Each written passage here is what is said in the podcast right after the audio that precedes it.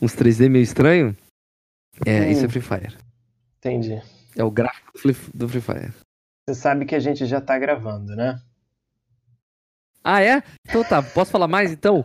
Sabe quando, quando tu vai fazer uma animação e não tem interpolação de movimento e ele pula de uma animação pra outra? É Sei. assim que tu se agacha no Free Fire.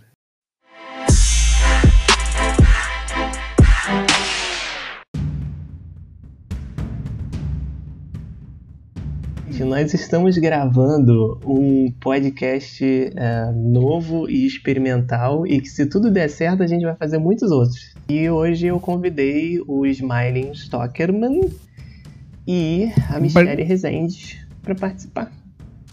Oi. Michele Puzzle Resende. Puzzle. Por que Isso. puzzle? Porque o nome do meio dela é Puzzle. O nome dela do meio é puzzle. Isso tá no É. documento. Sou, muito boa resolvendo puzzle. Ela é muito boa em resolver puzzle, entendeu? Entendi. Problemas de terceiro mundo. Problemas de primeiro mundo. Problemas de todos os mundos. De Ter jogos demais. Isso é um problema. É. Mais pra alguns que pra outros, né, Salsa? Olha só. Não vem com esse papo não, tá? Vamos ignorar, vamos ignorar os dígitos de todas as Ok, nossas bibliotecas do Steam. Vamos tirar o Ok, Steam da ok. equação, ok? Ok, Tá bom? ok. Tá, Porque- ele tá falando isso porque a minha Steam tem três dígitos, a dele tem quatro. Sendo que o primeiro dígito é o número 2. Só queria registrar isso. Não, mas olha só, vamos devagar. Ô, Michele, quantos você tem no Steam? Tenta me ajudar aí, vai. Ih, salsa. Ah, olha, Deixa pra lá. Eu tenho 50. Deixa pra lá. Eu não cheguei dos quatro ainda não, também tô nos três dígitos aqui. Peraí, quando você diz que você ainda não chegou, é porque você tá perto de chegar? Não, não, 600 jogos só. Ué, tá, tá bom. Sendo que a maioria é aqueles, né, pra cartinha. Aquele esquema dúbio. Ai, ai. Faustão Dating sim. Tá. E ela jogou isso em live, cara. Ela jogou, eu também, eu também. Por que, que vocês têm isso, cara? Quem pagou vocês? Mas é muito bom, É uma, cara. é uma pérola, cara. É uma Não, pérola do, do, do Isso, design.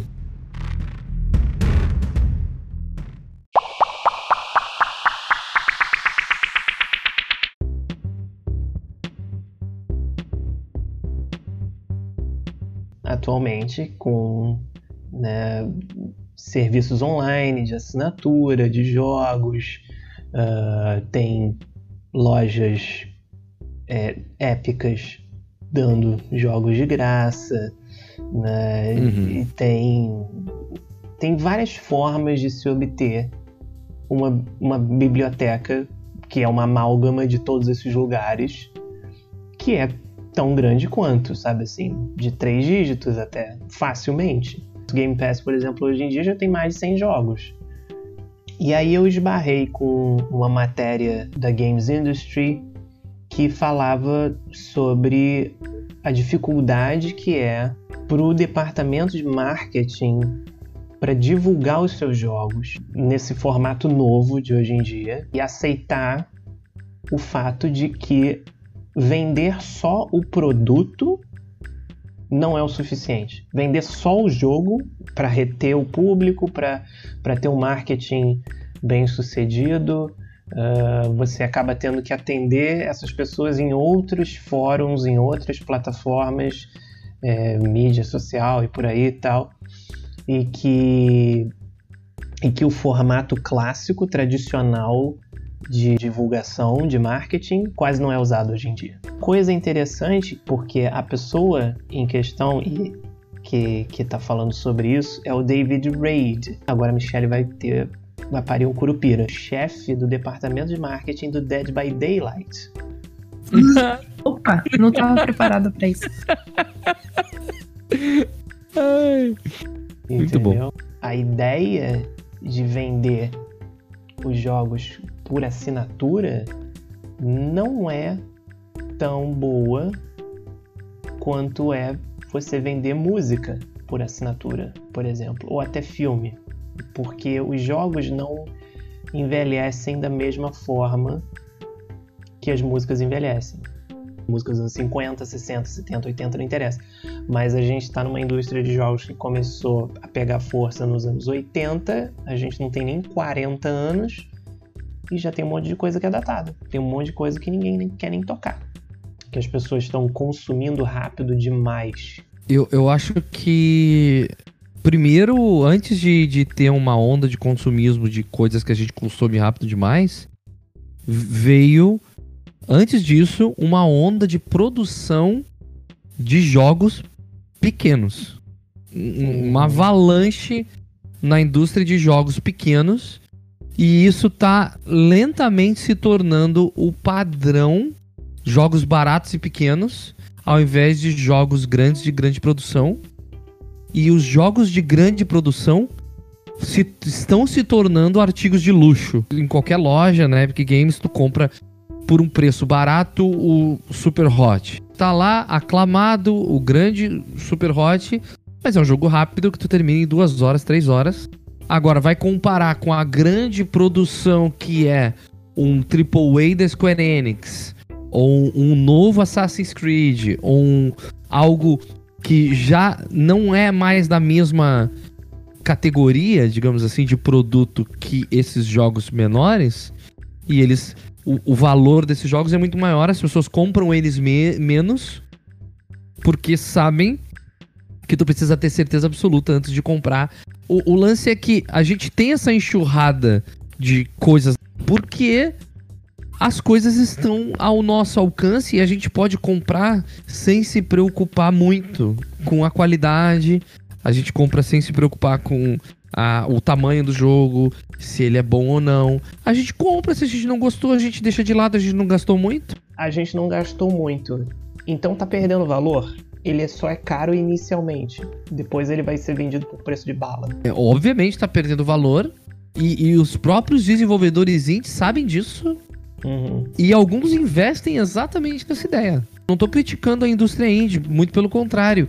Mas a gente tem que entender que entre toda a indústria indie que está se saindo, existem pouquíssimos jogos que realmente são produtos prontos, feitos e que valem exatamente o dinheiro que tu investe neles. E sem precisar uh... de patch.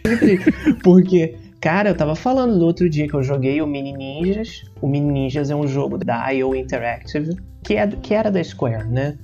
Agora já não é mais, que é o pessoal do Hitman.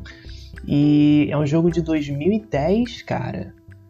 Aí eu peguei, instalei o jogo, fui jogar, sou deparado com aquela mensagem que é quase que um oásis hoje em dia, né? Que você olha e você não acredita no que você tá vendo. Versão 1.0. Sim. Eu joguei o jogo, não teve bug, não teve nada, zerei o jogo redondo.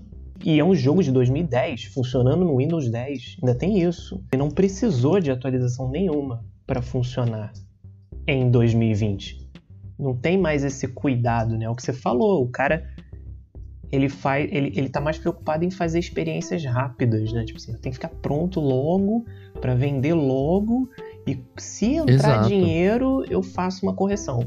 A indústria indie meio que se tornou essa coisa de que é, de empreendedores individuais, né? Basicamente. Sim. São pessoas, poucas pessoas, ou pessoas sozinhas, é, ou equipes pequenas, que não tem nem empresa aberta e estão produzindo produto, sabe? As pessoas estão produzindo muito produto.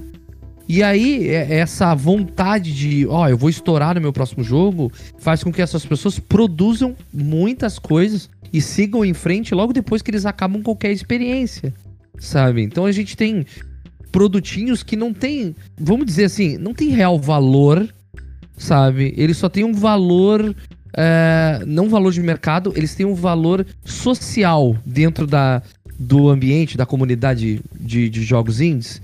Ele tem o valor de que, olha, é, esse jogo trouxe essa mecânica, mostrou que essa mecânica é legal e seguiu em frente. Ele, ele não explorou ela, sabe? Ele só usou ela rapidamente e o desenvolvedor seguiu pro próximo jogo, não explorou aquilo e seguiu em frente. E, e a nossa indústria tá. A indústria de jogos tá cheia disso. Por isso que hoje em dia as pessoas não entendem tanto uh, o lance de que, olha, vai sair o próximo Final Fantasy, ele é extremamente caro.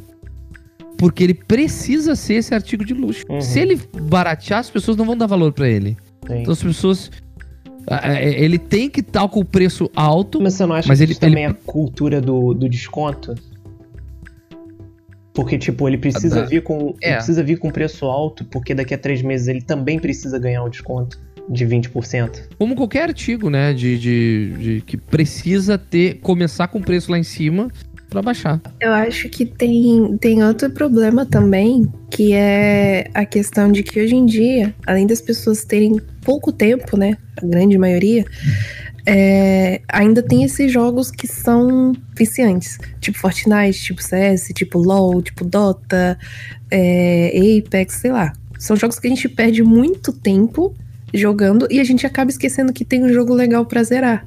Eu Uhum. mesmo, como eu disse, eu tenho muito jogo na minha Steam que era só pra pegar cartinha, porque eu passava a minha vida inteira jogando CS. Eu sabia que tinha jogos legais pra zerar, mas tipo, não, mas eu vou jogar aqui e depois eu zero. E aí passava muito tempo.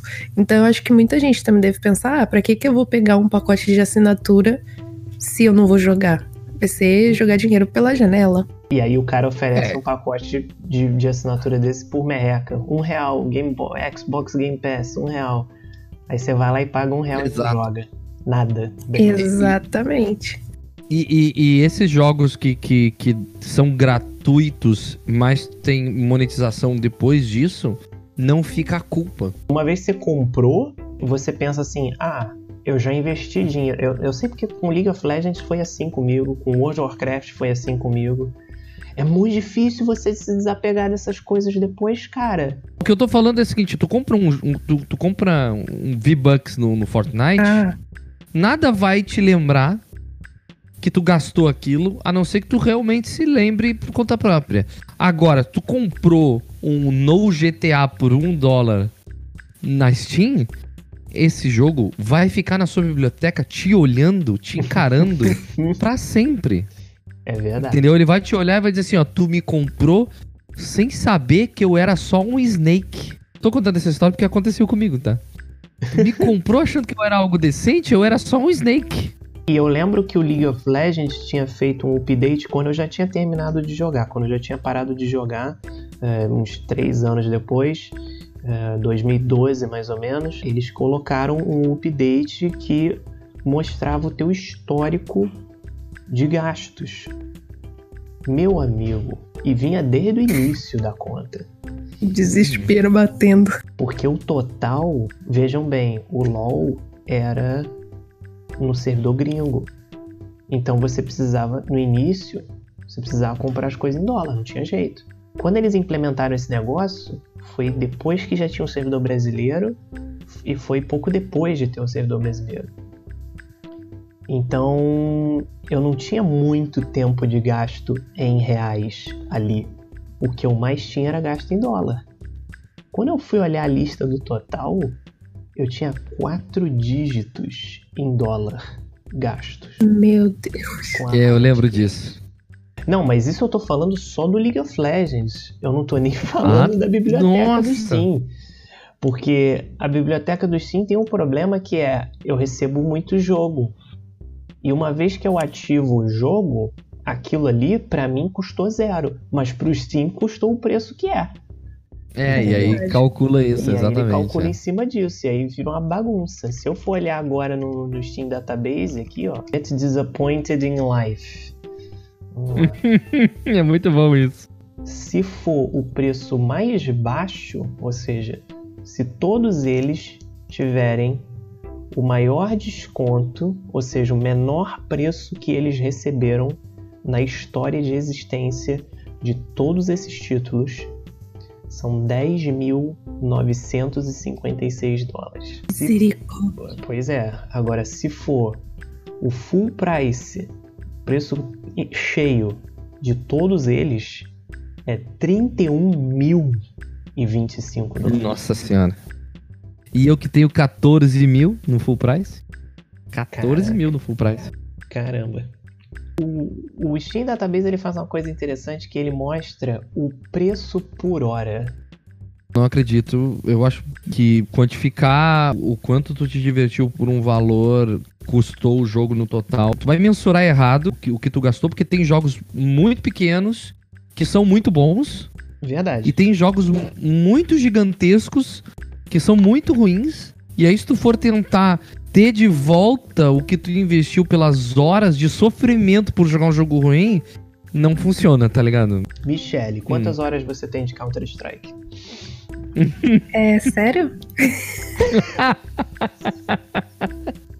tem que expor isso mesmo. Não, agora começou, tem que ir até o fim. 4.774. Jesus amado. Ela tem só de Counter-Strike, senhoras e senhores, ela tem um terço das horas que eu tenho com 2.328 jogos. Sendo que eu joguei 1.500 deles. Tá? Fique registrado que eu não me orgulho disso. Pelo menos ela jogou bastante um jogo que é muito, muito, muito barato, entendeu? Tipo, ele. ele Counter-Strike nunca foi sim, caro. Sim, sim. É? Aí entra o negócio que eu falei. Porque se você for pegar todas as outras coisas que você tem que são mais caras, e aí você pensar, eu perdi. Se eu tivesse ficado só nele, já que eu fiquei só nele, eu teria ou não economizado? Então, mas nesse ponto eu tive sorte. Porque, hum. tipo, eu já gastei com CS comprando skins, mas foram skins relativamente baratas, tipo, sei lá, 5, 6 euros, coisa assim. E eu mais ganhei dinheiro com CS do que eu gastei. Porque quando tinha época de Major, a gente podia ganhar caixinha, souvenir, essas coisas. Eu já tive sorte de dropar skin caras, troquei por faca. Então hoje, além das skins que eu já gastei, que são as skins de arma que eu tenho até hoje, que eu ainda posso vender, eu ainda tive sorte de conseguir uma faca que hoje tá valendo aí os seus 300 euros por aí. Olha isso, cara. Olha essa loucura. É. Aí você tem todo um mercado em cima do negócio que é quase uma bolsa de valores. É. Né? É uma bolsa de valores. Você tem que ver quando a arma tá em alta, principalmente eu que troquei tudo por caixa, troquei skin, é, skin de arma e de caixa. Tinha que ficar olhando quanto a caixa tá valendo, vai lá no site, anuncia, vê se alguém quer trocar. E, e nossa, é horrível, horrível. Tem, tem esse exemplo de que a pessoa gastou pouco, jogou muito e se divertiu muito. E tem o meu exemplo, que eu gastei 5 reais no Sonic 4 episódio 1 e eu botei final nele, eu não sei porquê. Mas é. Não valeu os 5 reais. É, é, esse, o ponto é esse. Mesmo o jogo levando 5 horas pra terminar, 5, 6 horas pra terminar, não valeu. Existe aquele lema de que tempo é dinheiro. Nesse caso, você gastou 5 reais, mas você perdeu algo muito mais valioso. Foi o seu tempo. Olha só, tempo é dinheiro, mas eu penso diferente. Tempo se divertindo e relaxando e tendo um bom momento é investimento.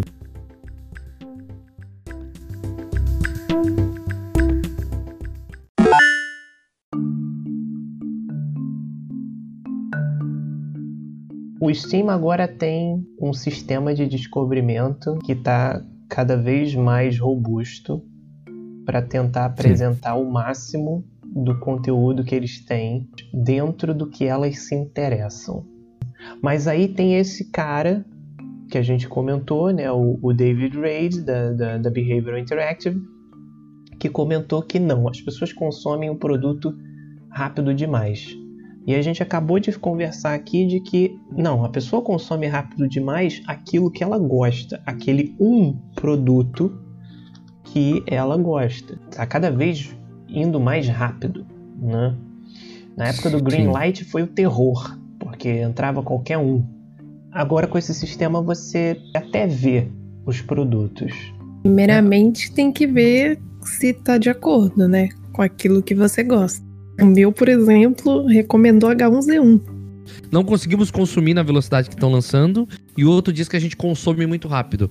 Mas a palavra consumir tem dois, dois lados. Uhum. Consumir comprar ou consumir jogar. Porque são duas é. coisas completamente diferentes. Uma coisa é nós comprarmos. Isso a gente faz. A coisa Faz é a gente. muito. Exato. É. Então, outra é a gente consumir de verdade. Eu acho que a gente compra muito mais do que a gente realmente consome. Sabe? Com Tá, mas olha só, hoje em dia, visto a situação econômica do jeito que tá, comparativamente com, sei lá, cinco anos atrás, você acha que você compra mais ou menos jogos hoje em dia? Eu compro muito menos jogos hoje em Pois dia. é. Muito menos. Compro mais. Porque chega num ponto que, é, no caso da Michelle, como ela ficou muito tempo jogando uma coisa, É, exato. agora Sim, é, ela. é virada, né? É, é o contrário, exatamente, porque agora ela quer Exato. experimentar o que ela não teve tempo de experimentar. E no caso da gente, quanto mais perto você chega de um ponto que você já viu de tudo, menos Sim, é interesse difícil. você tem é, em ter algo pra você. É o efeito Sale. O efeito Uhum. Sale é, a cada Sale que passa, tu tem mais coisas e compra menos, porque tu já tem o que tu queria Uhum. e é difícil encontrar alguma coisa que se encaixe no, no teu gosto. Hoje eu olho pra Steam e eu vejo coisas que eu não sei que- o que é, que eu não consigo acompanhar na velocidade que eu tinha no- há sete anos atrás. Eu olho e, e falo, eu não sei que jogo é esse, eu não sei de onde isso veio, como é que eu vou confiar que isso é bom, a não ser que eu perca horas do meu dia olhando o trailer, e eu não vou fazer isso. Muito complicado olhar a Steam hoje e se interessar em alguma coisa de verdade pra comprar, a não ser que tu já tenha antecipação por aquilo. Aí É, mas tem- aí você não vai esperar a sale pra comprar. Você vai comprar assim que sair. E o cara ainda tem a cara de pau de virar e falar assim: Nossa, essa sale não tem nada, né? essa sale não teve nada. É igual o cara que abre a geladeira cheia, né? Fala, tem nada pra comer. Exato. Porque não tem nada que você Triste. quer. É diferente. O que vende realmente os jogos, os maiores, é a, é a antecipação, é a hype. E é engraçado que eles criam todo um sistema, né? Você tem esse Steam Labs agora, que é o processo deles de testar novas formas de descobrimento.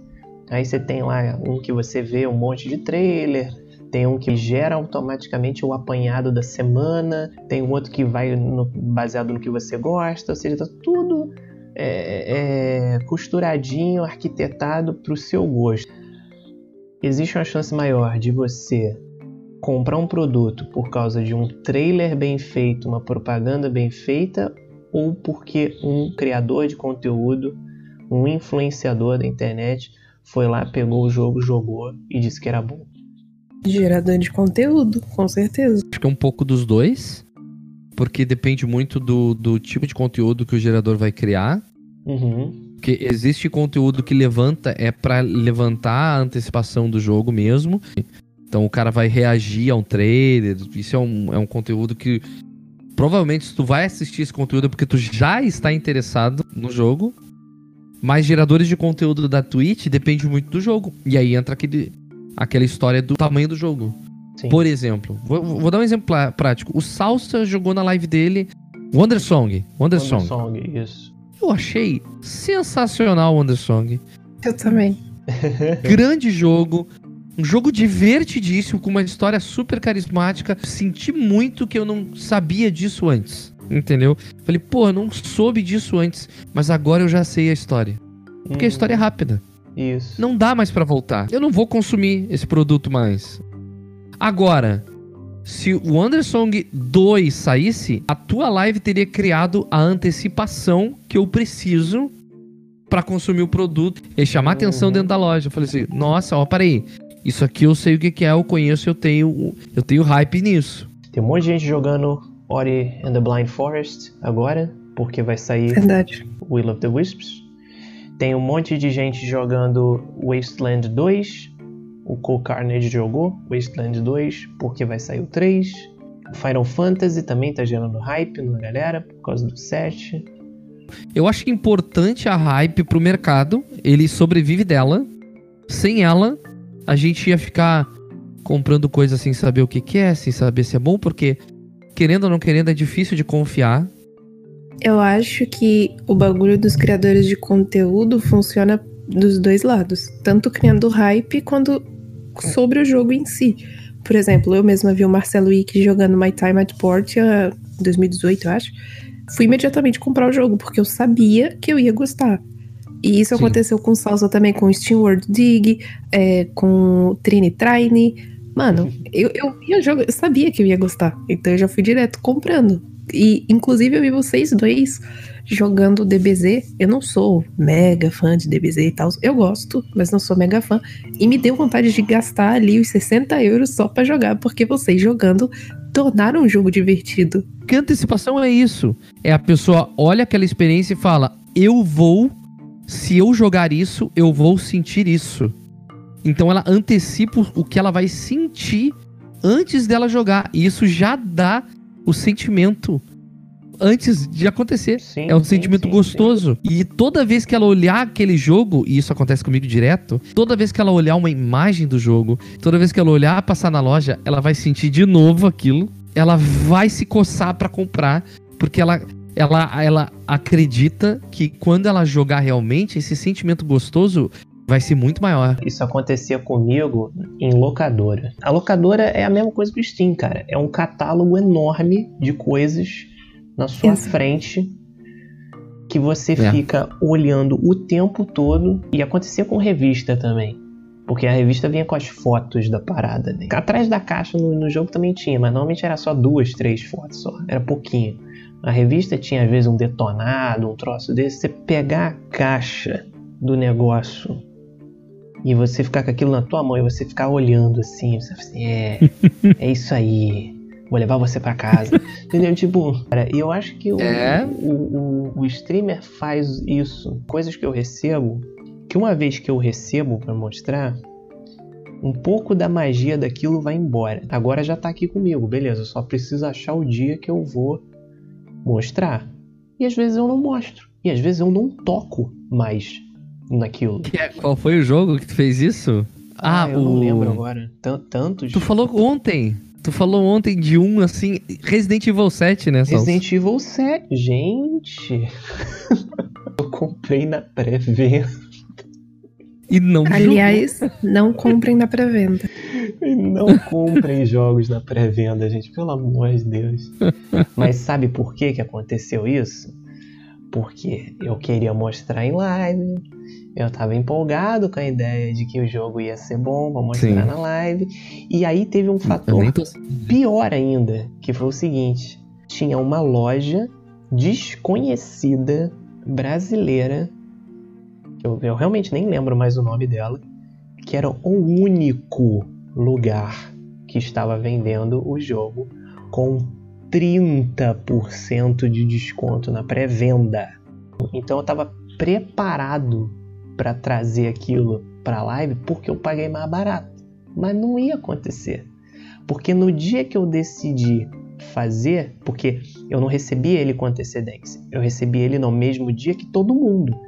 E no mesmo dia que todo mundo significa que quando eu ligar a internet e eu assistir qualquer uma live dele, eu imediatamente vou perder a vontade de jogar ele. Fato. A magia da parada se foi.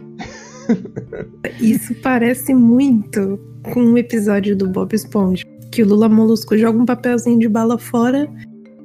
Daí o Bob Esponja pega e se diverte pra caralho com o papelzinho. Uhum. E daí o Lula Molusco vê aquilo e fala assim: Não, me dá o papel de volta. Ele: Não, não posso, você jogou fora. Fala: Não, me dá ele de volta aqui, preciso dele. Daí o Bob Esponja devolve pra ele e ele, tipo, vê que é só um papel de bala. Não é tão divertido assim. Pra ele não é, pra ele, ele não tem o mesmo efeito nele, né? Exato.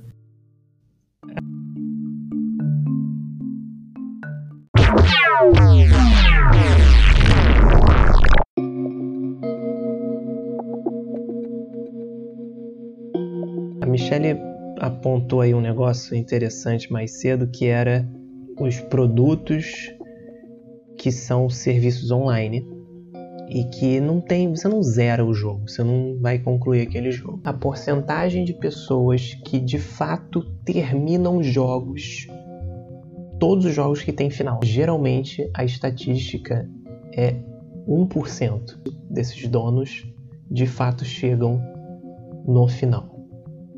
Em média, Que é isso. bizarro. Em média é isso. Né? É claro que vai ter certas coisas que chegam né, numa porcentagem maior e outros numa porcentagem, às vezes zero ou muito perto de zero, né? E por Sim. isso que a média fica em 1%, ou é, 1, Ah. 2, 3, 5, até 9%.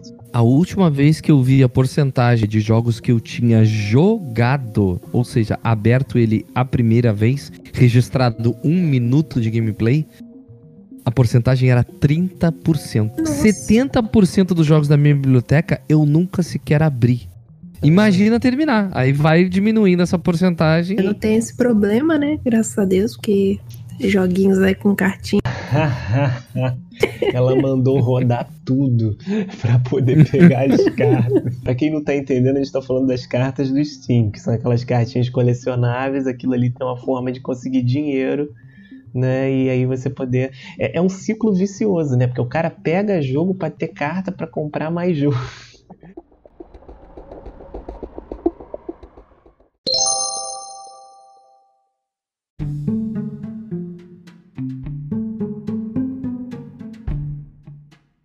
Mesmo você tendo os serviços, os serviços online e tal, o mercado tá meio que super saturado de gêneros específicos. Sempre chega uma época que isso aqui atualmente é roguelite, card game e hero brawlers, né? Que vai sair o, o da Riot agora.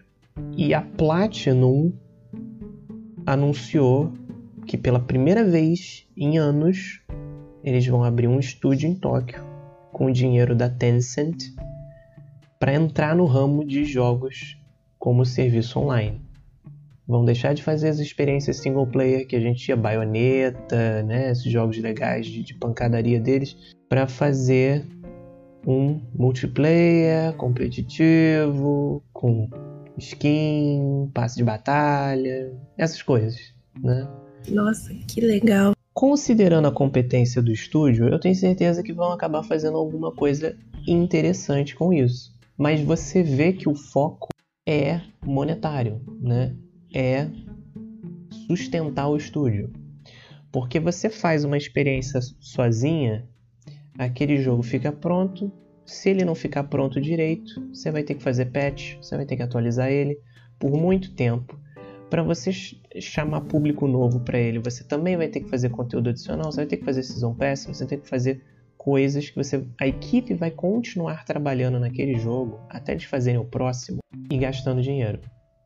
E provavelmente não vai entrar tanto dinheiro quanto eles estão gastando dinheiro. E aí a única forma de solucionar isso é se escravizando dessa forma, é fazer um título online competitivo. O que, que é melhor visto? DLC de jogo single player ou um jogo multiplayer ter muitos updates de conteúdo novo? Por quê?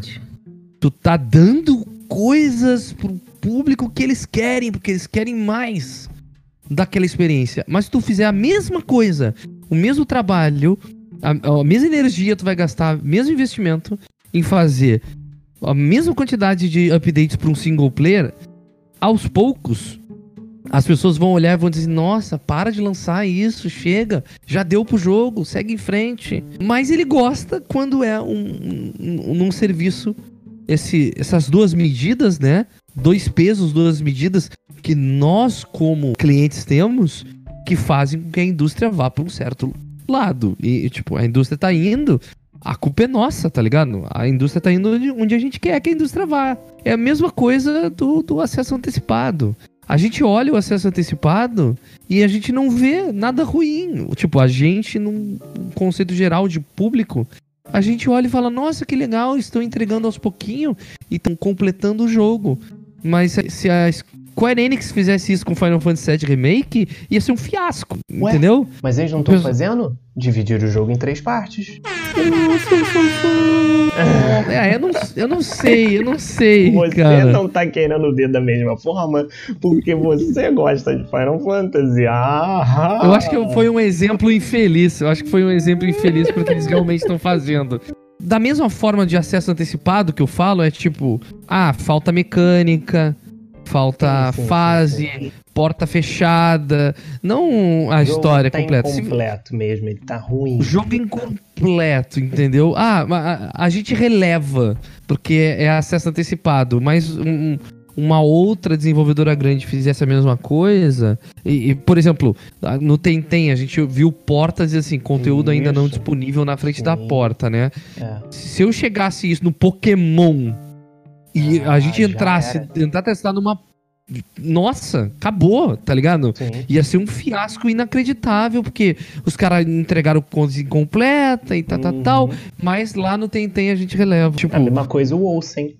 Se fosse no Diablo, o mundo tava acabando. Mas é o o mundo tava acabando. Beleza. É, eu- o, meu, o meu exemplo foi, foi ruim porque a Square Não. Enix realmente tá picotando o jogo. Mas eu falo isso até do próprio Final Fantasy XV, que teve conteúdos extirpados do jogo e entregues depois. Sim. Ou não entregues. É, Eles cancelaram muita coisa. O que, que aconteceu com Final Fantasy XV? Foi um fiasco. A galera reclamou. Foi, foi notícia. Os caras estão fazendo. A crítica caiu em cima pesado do jogo.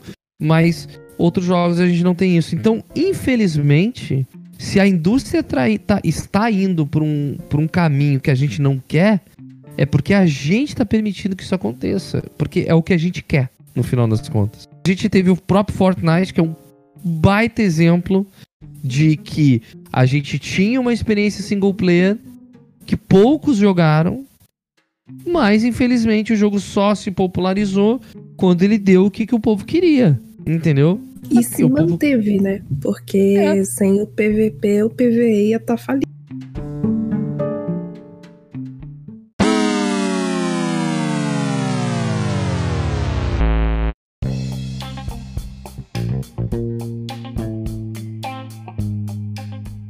Bom, nas palavras do David Reid, as placas tectônicas do marketing para a próxima geração de console estão se movendo e a verdade é que as pessoas estão se movendo junto com essas placas e não percebem. Gente, obrigado pela participação de vocês. A E gente que agradece. vamos, Aí. vamos ver como é que vai ser semana que vem, né? Eu só sei Né. que semana que vem eu vou ter mais jogos na minha conta.